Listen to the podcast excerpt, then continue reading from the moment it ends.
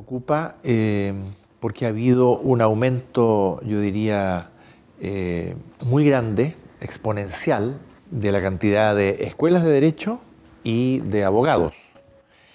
Y claro, es muy dispar el nivel eh, de los abogados o de los egresados de derecho. Y nos preocupa porque no sabemos si van a encontrar trabajo, o si van a tener que, digamos, emplearse como, en fin, otra cosa. Eh, y nos preocupa también porque de ese total, eh, aproximadamente solo un 10% se está colegiando.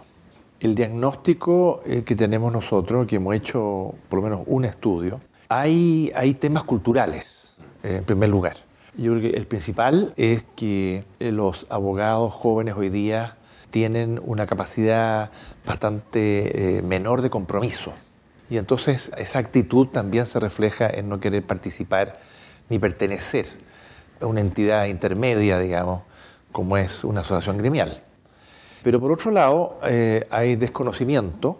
Nosotros pudimos confirmar que, por ejemplo, temas como el arancel no tienen realmente una, importancia, no, no, es una prioridad. Y yo diría que no ven beneficios y una cosa lejana eh, y en consecuencia no, le prestan mayor interés. No lo ven como una manera de eh, hacer eh, contactos, relaciones, en fin, yo diría bastante fluido en general. Mandamos nuestra revista, hacemos reuniones una vez al año eh, pero claro, la realidad en las regiones, dependiendo del número de colegiados, es muy diversa y ellos siempre alegan eh, falta de financiamiento. Por ejemplo, nosotros tenemos un, procedimiento de nuestras causas éticas que requiere eh, tener un cierto personal. Nosotros tenemos tres abogados en el colegio, dedicados solamente a las causas éticas.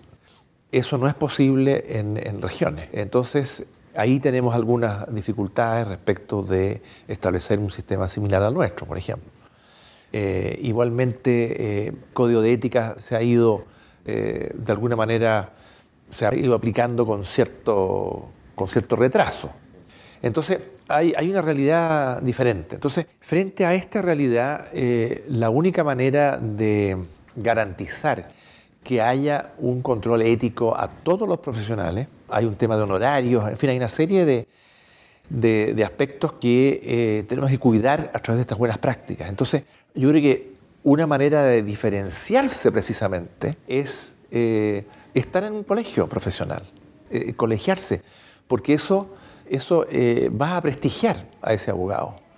Entonces, tenemos que hacer, tenemos que hacer énfasis en eso, de que digamos, el hecho de colegiarse y, estas buenas prácticas, eh, digamos, al final eh, retribuye. Es un buen negocio, es un buen negocio para un abogado conocer el código de ética para ir a reclamar por alguna situación. Entonces, nosotros sentimos que estamos cumpliendo un rol, un, papel eh, social importante, porque hay muchas personas de a pie, muchas personas modestas principalmente, que llegan con, con un problema precisamente que han anticipado honorario, no les han hecho el servicio, no les han otorgado el servicio que contrataron, y en algunos casos el abogado, por ejemplo, eh, después de un tiempo, la está defendiendo en un juicio, eh, no llega al alegato, no cumple con su obligación profesional. Entonces, hoy día, por suerte, hay mucho más transparencia porque hay eh, sistemas computacionales que son accesibles para, para mirar digamos, las causas y, ver en qué estado está. Entonces, las personas están un poco más informadas. Entonces, pueden en ese sentido controlar mejor a los profesionales.